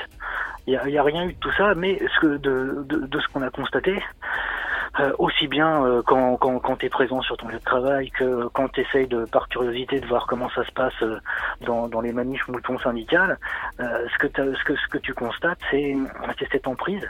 Et tu as l'impression qu'il y, a une, une grosse régression depuis, depuis certaines coordinations de la fin des années 80, début 90, à euh, ce retour de bâton du, mouvement de loi travail où tu te retrouves avec euh, avec les flics syndicaux partout, avec les avec euh, les un, encadrement un encadrement très fort des, petits chefs de, de, la bureaucratie locale. Et puis en même temps bah, tu as une, force, une sorte de, de, fausse radicalité de la contestation qui se met en place avec euh, le, le, tribun euh, de la CGT ou de Force ouvrière qui, euh, qui vont dire bah faut continuer le mouvement. Et puis merde qu'est-ce qui se passe? Personne ne veut continuer le mouvement. Bah alors que se passe-t-il?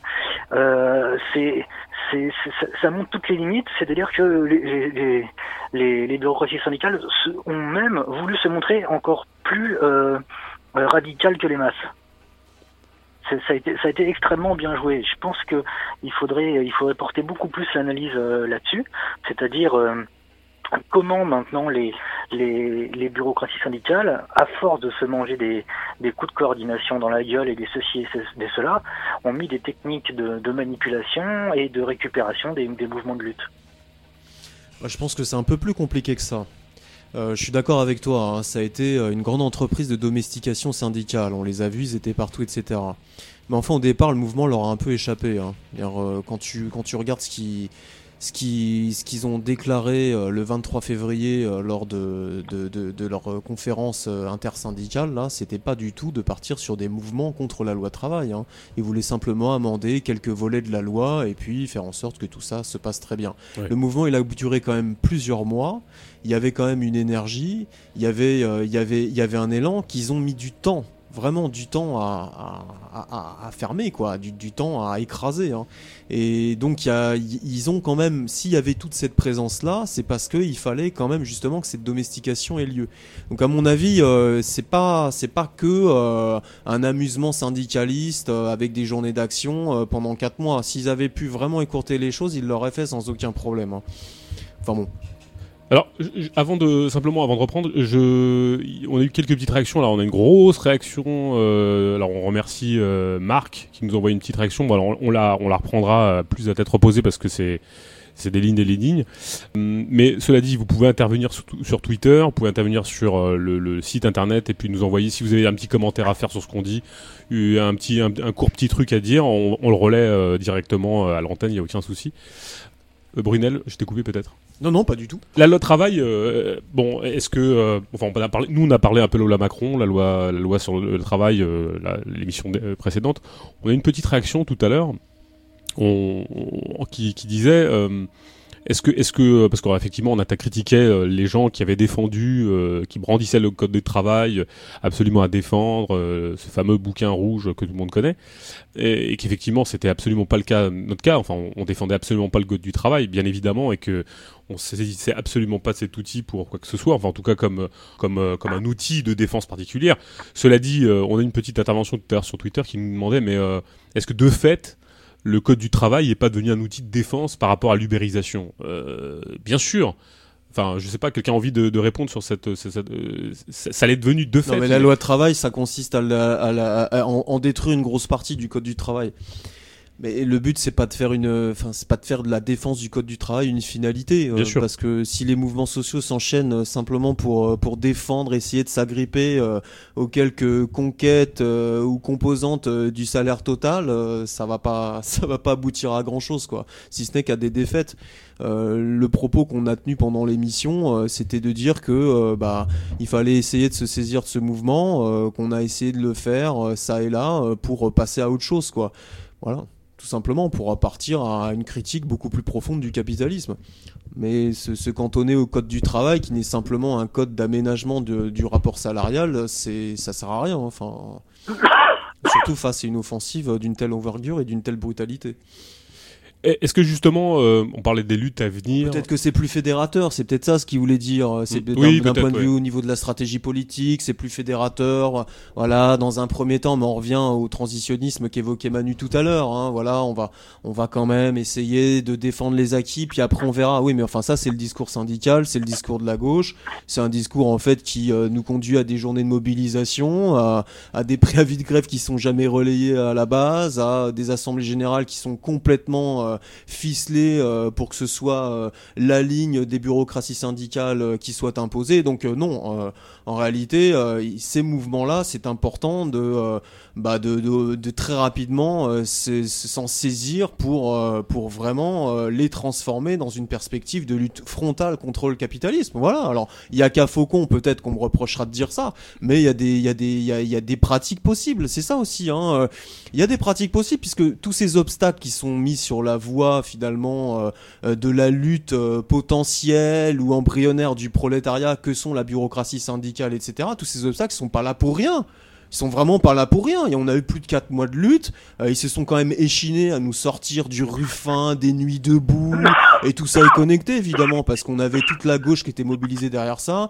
À nous sortir de la CGT, euh, euh, du Force ouvrière en permanence. que ça castagne quand même bien dans, les manifs. Et pas que contre les flics. Contre aussi les services d'ordre. Alors certes, assez affaiblis des, centrales syndicales. Voilà, donc c'est ça. Il y a, y a eu quand même finalement une vraie Alors, une vraie lutte, d'un côté, il y avait, c'est pour ça qu'on disait que c'était classe contre masse. Il y a eu une masse de travailleurs qui n'était pas une classe pour soi, qui s'affirmait pour soi, clairement avec des objectifs clairement définis euh, d'abolition du capitalisme et d'identification précise euh, de, des ennemis de classe. Mais il y avait, euh, il y avait une masse qui était là, qui était en mouvement et qu'il fallait en effet domestiquer, quoi. Et bien sûr, bah, on, on, a, on a perdu. Bon, voilà. Mais, mais, est-ce que, est-ce qu'on a oublié certains outils? Est-ce qu'on a, on sait plus les fabriquer On parlait de la caisse de grève pendant, pendant. Ouais, tu vois, par exemple. Est-ce que ça, on a, on l'a oublié ça bah Est-ce qu'on s'est, fait dessaisir historiquement de ces, ces outils On a l'impression qu'on les connaît plus. On a l'impression que, que quelque chose qui, qui, qui nous manque. Enfin, est-ce que, est-ce qu'il y a des pratiques qui nous ont, qui nous sont spoliées, une mémoire qui nous est. Euh... Mais se connecter, c'est se connecter. Dans l'absolu, se connecter, c'est encore possible. Hein euh, se rencontrer dans un café euh, entre différentes personnes qui bossent dans, dans différentes boîtes, c'est possible. Hein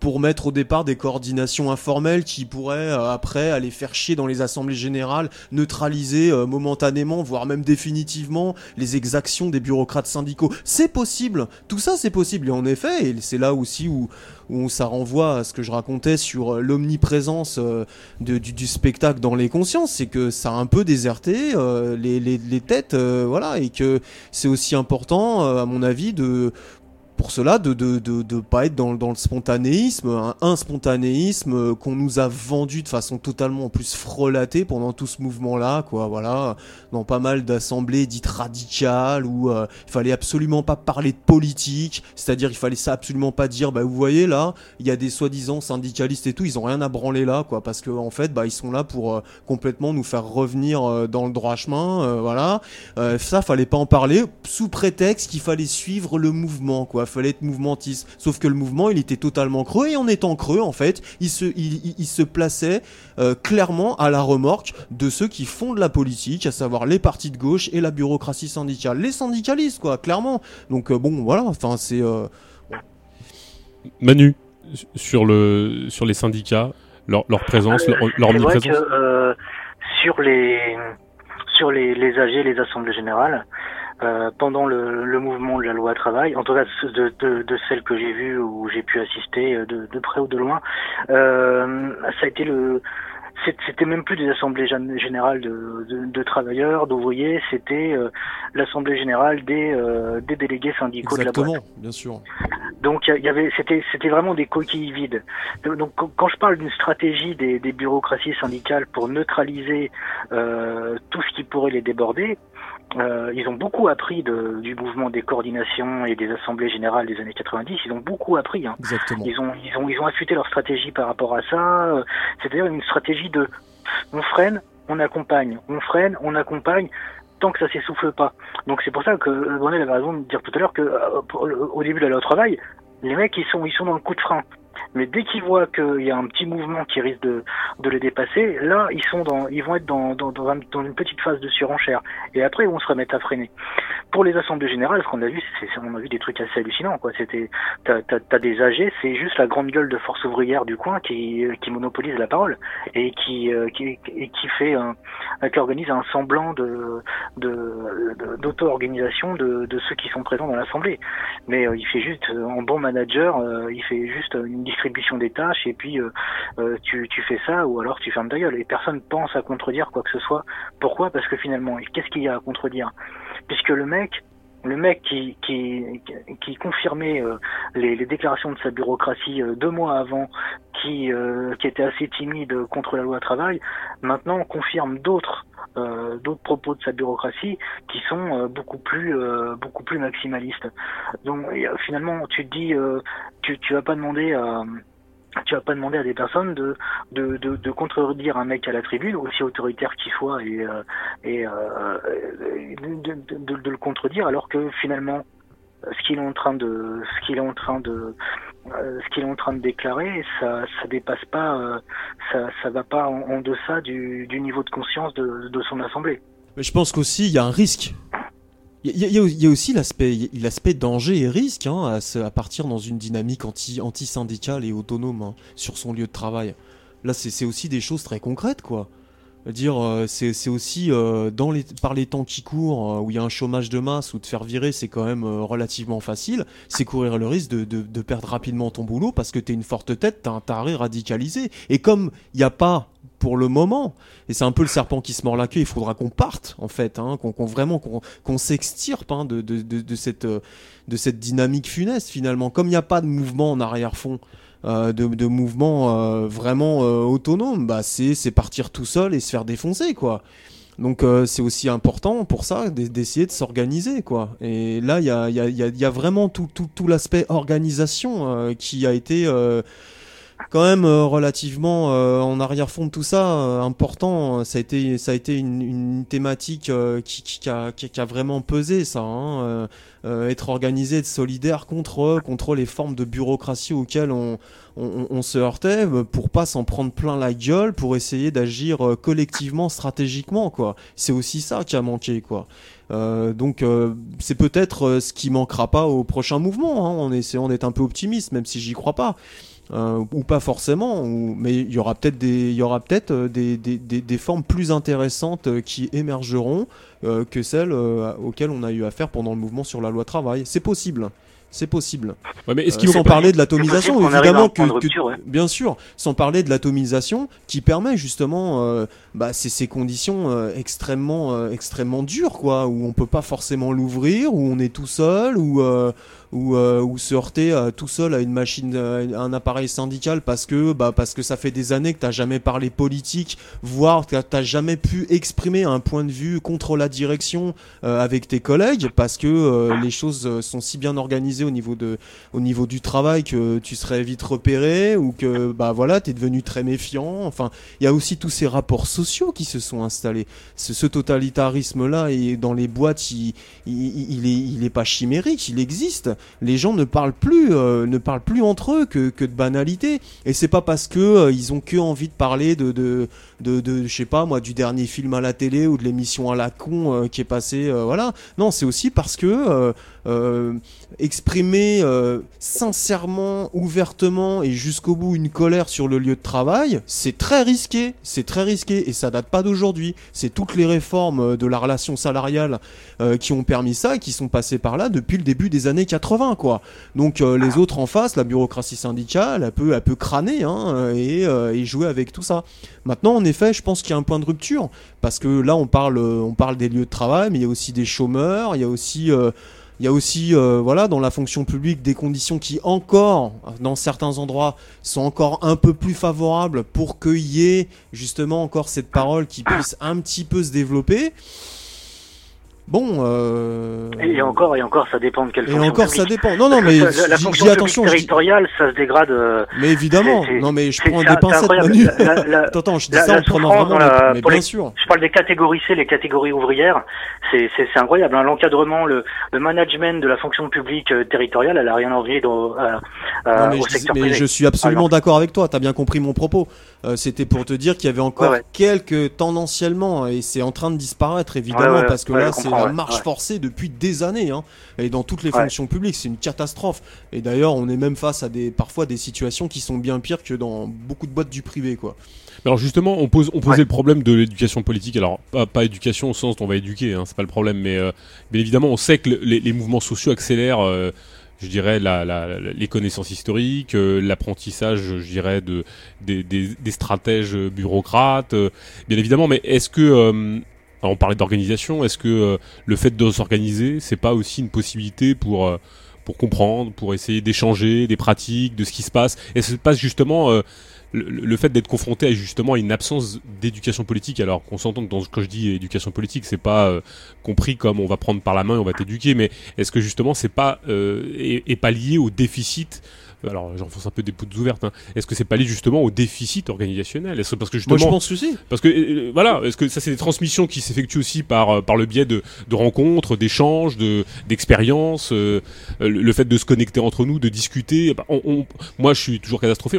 On- n'a plus de petites revues politiques euh, qui pouvaient traîner. Alors maintenant, on a beaucoup de choses sur Internet, mais enfin, on les regarde anonymement. On n'est plus capable d'échanger. Rien ne se fait de main à la main. Eh oui, il y a euh, aussi tout ça. hein. il y a plus de lieu, euh, lieu qui, qui permettait des, rencontres un peu fortuites d'ailleurs pour le coup, mais qui, qui permettait véritablement aux gens de, de pouvoir, euh, de manière un petit peu au hasard d'ailleurs, de, rencontrer un individu qu'on n'aurait pas forcément rencontré. Alors peut-être que le mail peut le rendre changer, mais il faut encore, encore une impulsion. Là, ça pouvait se passer par hasard. Enfin, euh, les lieux de lutte. les lieux de rencontre, les, les, les, fanzines, les mecs créés par euh, telle ou telle petite structure. Euh, bah, tout ça a disparu du paysage politique. Est-ce que ça n'a pas concouru justement Ce qui fait par exemple que nous, enfin voilà, je pense que d'autres aussi ont, ce, ont cette sensation. Quand on, quand on distribue des tracts, bah, les gens prennent les tracts et les lisent quoi parce qu'il n'y a plus personne qui distribue des tracts. Ouais, voilà. dire, ils peuvent ils peuvent ils peuvent jouer les beaux là pendant la, la campagne électorale les luttes ouvrières les, les NPA etc mais enfin bon euh, c'est pas forcément des gens qu'on voit à la sortie des boîtes ou euh, aux sorties aux, sorties de métro en train de distribuer des tracts euh, sur tel ou tel sujet sur telle ou telle lutte etc donc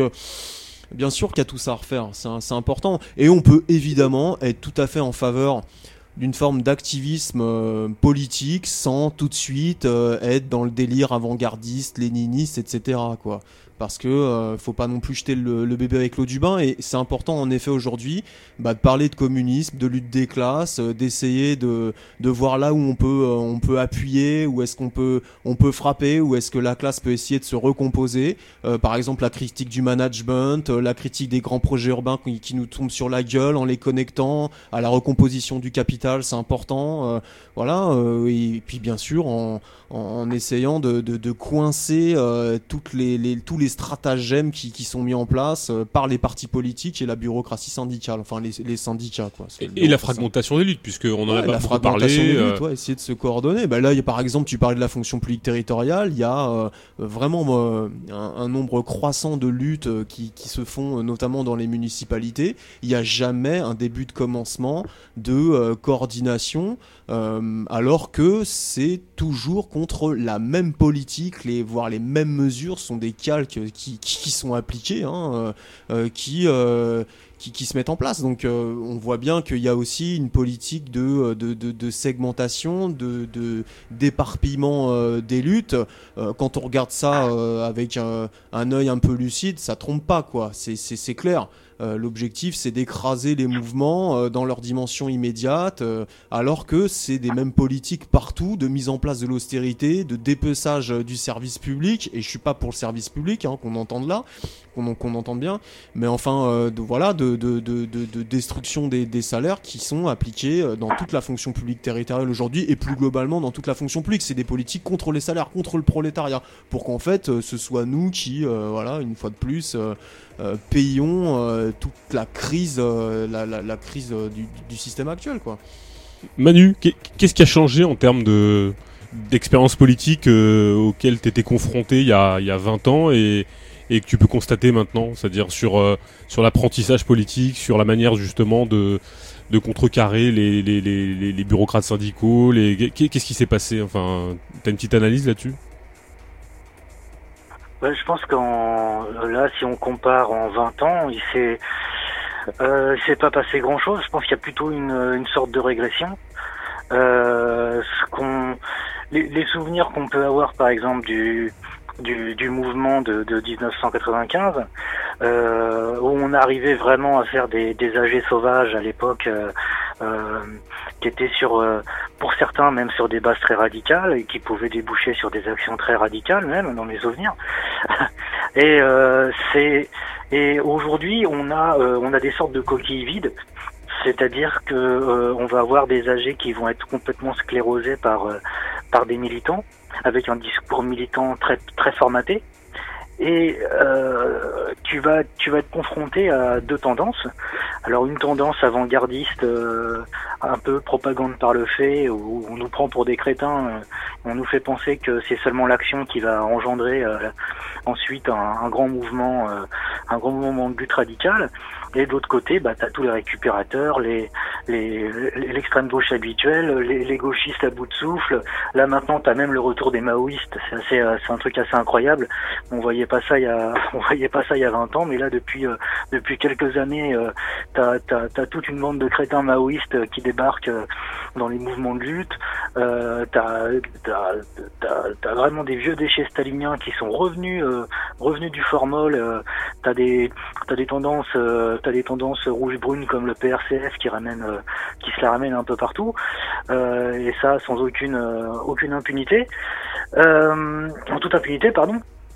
Et donc je pense qu'on on, on, a quand même une, on a quand même une grosse régression depuis depuis une vingtaine d'années, alors que bah il y a on va dire qu'il y, a une vingtaine d'années, numériquement, c'était vraiment on touchait le fond parce que il y avait il y avait pas beaucoup de il y avait pas beaucoup de groupes de, de, de, de l'autonomie ouvrière qui soient réellement présents sur le terrain, qui soient vraiment nombreux. là maintenant, il y a il y a une nouvelle forme, des nouvelles formes militantes qui sont nombreuses, mais avec un vide absolu dans le dans la critique du capitalisme, dans euh, et puis surtout dans la dans la façon euh, stratégique de mener cette critique. C'est c'est on, on, arrive à vraiment des, des des positions lamentables. Donc je pense pas euh, que ce soit de ce côté-là qu'il faille chercher une petite lumière pour pour amorcer quelque chose. De toute façon, je pense pas que ce soit nos positions de, de penser qu'il y ait des groupes politiques euh, qui, qui, puissent posséder une petite lumière pour éclairer les autres. C'est pas du tout nos positions. Mais euh, en tout cas, dans, dans, dans, le présent, euh, c'est un peu comme je disais sur les, sur les, bureaucraties syndicales.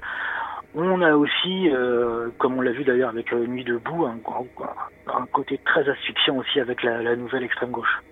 Moi j'ai l'impression, après c'est qu'une impression, c'est pas une analyse politique, mais est-ce que euh, le, reflux ou le retrait politique au sens euh, noble du terme, c'est-à-dire de participation à la transformation de la société, n'a pas été accompagné, enfin n'a pas accompagné justement euh, dans, les sphères euh, une espèce de, de, de, retrait au profit de, de projets alternativistes, de, du on reste chez soi, du chacun pour soi, du, du côté un petit peu nombriliste et communautaire, communautarien. Est-ce que ça n'a pas accompagné Est-ce que c'est pas le signe de quelque chose de justement du retrait ou du reflux? Parce que Maintenant, il, il, est bon de venir alors faire un peu de chahut de temps en temps et de casse, et puis retourner chez soi, faire euh, cultiver ses carottes. Et c'est censé être le, le summum de l'activité politique révolutionnaire. Enfin, en l'occurrence, on arrive, on, on, on, casse quelques vitrines, et puis on rentre chez soi en disant que, bon, somme toute, euh, la lutte des classes, euh, c'est un peu obsolète, mais euh, il est quand même préférable de cultiver son jardin bio, autogéré, et, c'est censé être le, summum du, du, projet révolutionnaire. Est-ce que ça, c'est pas un signe de quelque chose de, qui se passe en profondeur, un espèce de désintérêt pour pour la transformation collective dans une perspective classiste de, de, de, de la transformation du monde? C'est pas un signe de quelque chose de ça? Ouais, mais là, est-ce que c'est pas euh, cantonner la critique au microcosme du milieu parisien, euh, du milieu des, des, des quartiers est parisiens et de Montreuil? C'est bon, voilà, c'est pas. Euh, mais le... Il y a, y a, un petit, il y a, y a, un milieu, euh, enfin un microcosme plus ou moins petit d'ailleurs, qui est pareil, asphyxiant, qui, qui a des attitudes euh, sectaires, militantes que je n'intéresse pas forcément, et qui surtout articule le sectarisme avec une, un certain opportunisme aussi, ce qui, ce qui peut paraître contradictoire. contradictoire. Mais euh, bon, ça, ça, ça, nous a jamais vraiment intéressé, je pense, de, de nous confronter à des, à des milieux politiques larges, euh, et puis surtout de certains. Euh, c'est pas que politique c'est aussi, sont aussi des milieux euh, sociologiques. Oui, mais ils, existent pour autant. Et, quand, quand, le programme politique, c'est euh, apprendre à serrer la ceinture joyeusement, enfin, c'est, et que c'est censé être le pro, un programme révolutionnaire, c'est quand même triste tout. Enfin, ça, ça annonce quelque chose parce que ces gens-là sont toujours, enfin, je veux dire, euh, les gens qui produisent du discours politique, euh, qui le diffusent massivement au travers de bouquins, de d'émissions, de, de, ils font quand même de la propagande, ils font quand même, ils interviennent quand même. Alors, effectivement, il faut les remettre à leur place euh, dans, dans le, dans la production globale et dans la pratique globale. Mais est-ce que c'est pas un signe avant-coureur de quelque chose? Parce que moi, il y a un bouquin qui s'appelle L'insurrection qui vient, mais aussi, mais mais il y a aussi le, les idées qui viennent et les idées qui viennent. Est-ce que c'est pas les idées de la classe dominante. Enfin, est-ce que c'est pas les idées euh, qui sont développées par par ce microcosme Elles sont pas des idées qui qui arrivent et qui vont venir et qui sont simplement euh, une espèce de, forme de retrait, une forme de de de, proposition euh, politique qui relève de de l'alternative de euh, se serrer la ceinture joyeusement en attendant que ça passe et de, se, et cultiver euh, dans, dans, les communes libres euh, ces carottes bio. Est-ce que c'est est-ce que ça, ça annonce pas quelque chose pour autant? Non mais T'as une avalanche de saloperies comme ça qu'on qu qu a dans la gueule, en plus des formes classiques, euh, on va dire, du, du, spectacle, quoi. Donc on peut parler de ça, on peut parler aussi de tout ce qui est communautarisme, intersectionnalité. là, je veux dire, on n'a pas fini quoi. D'ailleurs, on en a déjà parlé. On a beaucoup parlé, ouais. voilà, là, t'as as Boutelja qui s'est pointé à la fac de Rennes, voilà, qui malgré tout a réussi à faire sa, sa, petite, sa petite conférence. Il y avait quand même des gens en face. Enfin.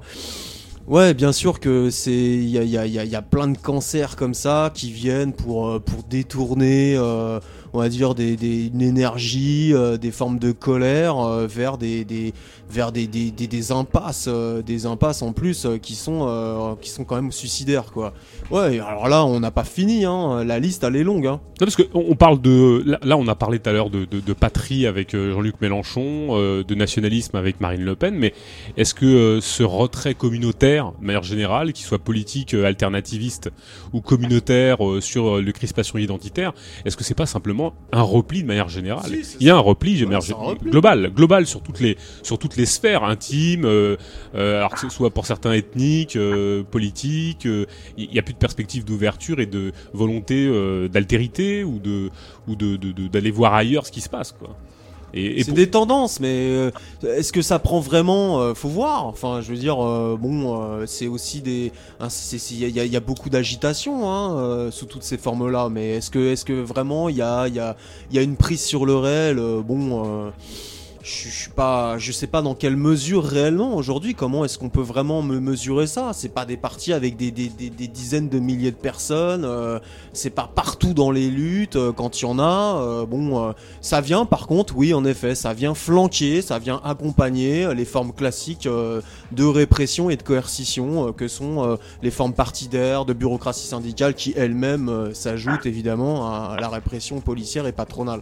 Oui, mais est-ce que ça accompagne pas l'anomie politique justement Parce que, enfin, d'une certaine manière, est-ce que c'est justement pas, euh, euh, c'est beaucoup plus pernicieux? Est-ce que justement euh, l'absence n'est pas le signe du développement de tout ça, quoi C'est-à-dire que globalement, pourrait dire ça. C'est si, je vois, je vois ce voilà, et, c'est-à-dire que le, fait d'être atomisé et puis en plus d'idéaliser des communautés mythiques euh, et puis en plus de et, le signe de, du désintérêt pour la politique enfin globalement enfin c'est un peu ce qu'on disait durant l'émission hein, c'est euh, le politique avec un grand P euh, là qui bah, qui était absent hein, pendant, pendant, pendant ce mouvement-là, et que pas mal, pas mal de forces ont on se sont échinés à, maintenir totalement absent, quoi. Ça, c'est clair. Quand tu peux pas parler dans une assemblée soi-disant radicale, anticapitaliste, euh, de, de, politique réellement, quoi.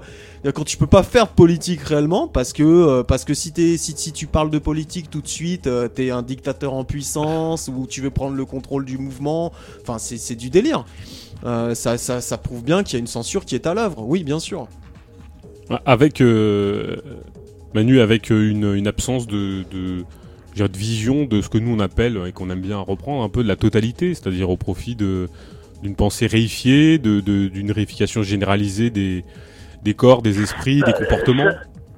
Ça, ça c'est euh, ouais, pour, pour conclure mon, mon, intervention là pour pour ce soir, je dirais juste un truc effectivement par, pour pour pour prolonger ta question, c'est que euh, cette absence de prise de la totalité pendant le mouvement, là, il a vraiment, il s'est vraiment incarné avec les les, les, grands messes de nuit debout à République à Paris.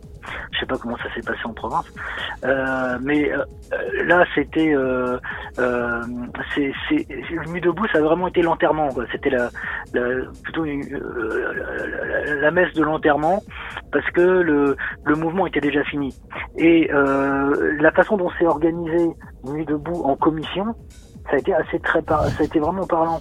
C'est-à-dire qu'on montrait les choses comme des phénomènes isolés les uns des autres, au lieu de les relier justement à une euh, euh, aux, formes d'oppression qui sont produites par la par la société de la, séparation du mode de production capitaliste.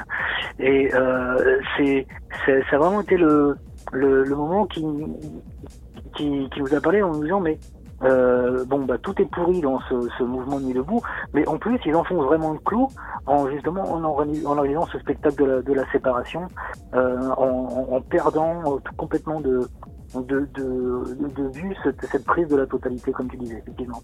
C'est un peu ce qui manque, en fait, globalement aussi. Ce qui permettrait à des mouvements de réémerger. Est-ce que c'est pas justement cette fragmentation euh, liée à, justement, à, au fait qu'on se comporte nous-mêmes comme des marchandises? C'est ce qui fait que, globalement, il y a une possibilité de connecter quelque chose de beaucoup plus global et qu'on se sent complètement atomisé bah, comme, comme n'importe quel type d'objet. Et c'est pas ça justement le symptôme, enfin en tout cas l'explication de, de, de, ce qui peut se passer ou de ce qui va se passer, tout en étant en restant euh, relativement euh, optimiste dans le sens où euh, chaque, chaque, chaque, chaque loi, chaque, chaque répression entraînera bien évidemment sa réaction ou, sa, ou son action en tout cas. Mais est-ce que est-ce que c'est pas justement ça le, le, le nœud du, de, de, l'explication? C'est que justement il y a une impossibilité de, de connecter une perspective de totalité euh, et de, de, de récit peut-être. Alors parce que justement, alors on a parlé de la fin des grands récits, des, des fins, des grandes problématiques, des, des, des fins des peut-être même des utopies parce que même l'esprit utopique est plus à l'ordre du jour. Mais euh, est-ce que justement euh, cette fragmentation joue certainement, bien évidemment, dans la, la notre capacité à à agir peut-être ou à connecter des choses de manière plus globale. Mais est-ce que justement ça, ça participe pas de, de, de, notre impossibilité d'acter des choses euh, ou, de se rencontrer quoi globalement? Brunel Non bah Manu tu veux tu veux tu veux conclure alors euh, je te laisse parler peut-être. Euh, ouais, parce que là, je vais devoir vous quitter. D'accord. Euh, bah, merci de ton intervention, Manu. Et puis, euh, bah, vous pouvez retrouver Manu sur. Euh, bah, C'était très sympa, comme d'habitude. Et de toute façon, on, remet ça bientôt. Bon, content de t'avoir entendu. Salut, Manu. bonne fin d'émission. Ouais, merci bien. Bon, on envoie tout le monde sur Contre Capital. Hein, si les gens veulent, veulent contacter Manu, il n'y a aucun souci. ok. À bientôt, en tout cas, Manu.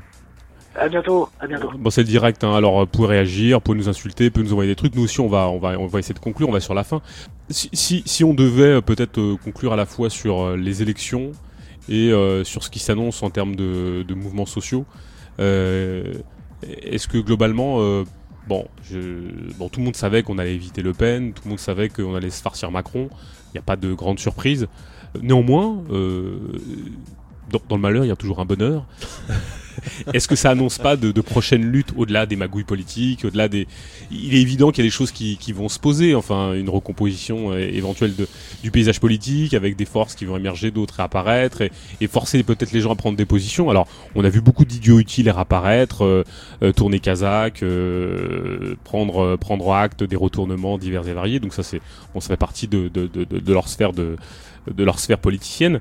Mais euh, en ce qui nous concerne, est-ce que, est-ce que justement ça annonce pas de futures luttes, de prochaines luttes et, et globalement ça à ce niveau-là, il y a quelque chose qui, de toute façon, fondamentalement, enfin, je veux dire, euh, annonce, s'annonce, quoi, forcément, et c'est à nous d'être là aussi, quoi. Oui, je pense qu'on peut prendre le pari que, que oui, bien évidemment. Euh, voilà, on a eu euh, le grand mouvement sur la loi travail. Hein qui, euh, malgré tous ses défauts, a, quand même eu le mérite d'exister. Hein. Bon, voilà, dire ça comme ça. Oui, bien sûr qu'il va y avoir des luttes. Bon, alors euh, bah, là, ce sera peut-être, euh, peut-être que voilà, ce type d'émission, peut-être que les, certains ont fait des bilans par rapport à, à tous les obstacles qu'ils ont pu rencontrer durant le mouvement sur la loi travail pour pour essayer de repartir dans les prochaines luttes sur des bases euh, un peu plus intéressantes, euh, c'est-à-dire de, se connecter, pouvoir dialoguer réellement et, pas, euh, pas s'auto-censurer ou accepter que, que des personnes qui invoquent le grand mouvement puissent te, te, fermer ta gueule et puis essayer de, essayer de lutter dans, dans, les boîtes. Quoi. Ça c'est important parce que ce qui a été quand même absent pendant tout le mouvement sur le travail, c'était les luttes, les luttes autonome euh, dans, dans, dans, les boîtes quoi. Euh, voilà donc euh, bon. Bah écoute, les paris sont ouverts, on verra bien. Qu'est-ce qu'on peut dire du troisième tour social? Je sais pas, pas grand chose. tu sais pas? Non, moi non plus alors. Euh, bah, on, eh, eh, on, on, va dire ça à l'antenne. Enfin, c'est des choses qu'on dit pas forcément, mais enfin on le dit quand même. Enfin, si on le dit quand même intrinsèquement dans, dans ce qu'on fait. Si vous avez des expériences à partager, euh, si vous avez euh, bah, des choses à échanger, des, des, des oui, des une volonté de, de, de, vous connecter. Si vous voulez euh, qu'on se rencontre, euh, nous, le Garap euh, contre Capital, bien évidemment, on reste, on reste dispo. On, les mails, ça existe. alors effectivement, on se désespère d'ailleurs depuis de, depuis avoir de, de lieux de rencontre. Alors c'est pour ça aussi que la radio existe, c'est-à-dire que ça nous donne l'opportunité de, de contrôler un peu notre parole, de, de la délivrer, d'être assez libre d'ailleurs dans, dans la forme que ça prend. Euh, donc n'hésitez pas à contacter le Garap, Vostani, Contre Capital ou qui que ce soit qui dans votre entourage qui, qui pourra mettre de vous dégager des structures euh, militantes, euh, oppressantes euh, et qui, qui vont toujours dans le sens de la de la marchandise radicale ou de euh, du consensus euh, mou euh, qui défendrait bah, toujours des, des mauvaises optiques, euh, celle 1700 euros euh, net, c'est la révolution. Ou de vous dégager de Facebook, par exemple. Ouais, voilà, ouais, par exemple, perdre son tout temps. ce que, tout ce que ça, ça permet d'outrance et, et, et- et de dialogue euh, dans la séparation. hein. Oui, bah, c'est-à-dire qu'il n'y a, y a rien de mieux que de se rencontrer en vrai, en fait. Exactement. Et C'est bien, moi je trouve ça bien. Donc, euh, bah, euh, la prochaine émission, c'est, comme je le disais, comme le reprenait Brunel, c'est le 14 mai à 14h. C'est la suite de l'émission qu'on a eue euh, tout à l'heure à 14h. Toujours sur la loi travail, toujours avec le Garap.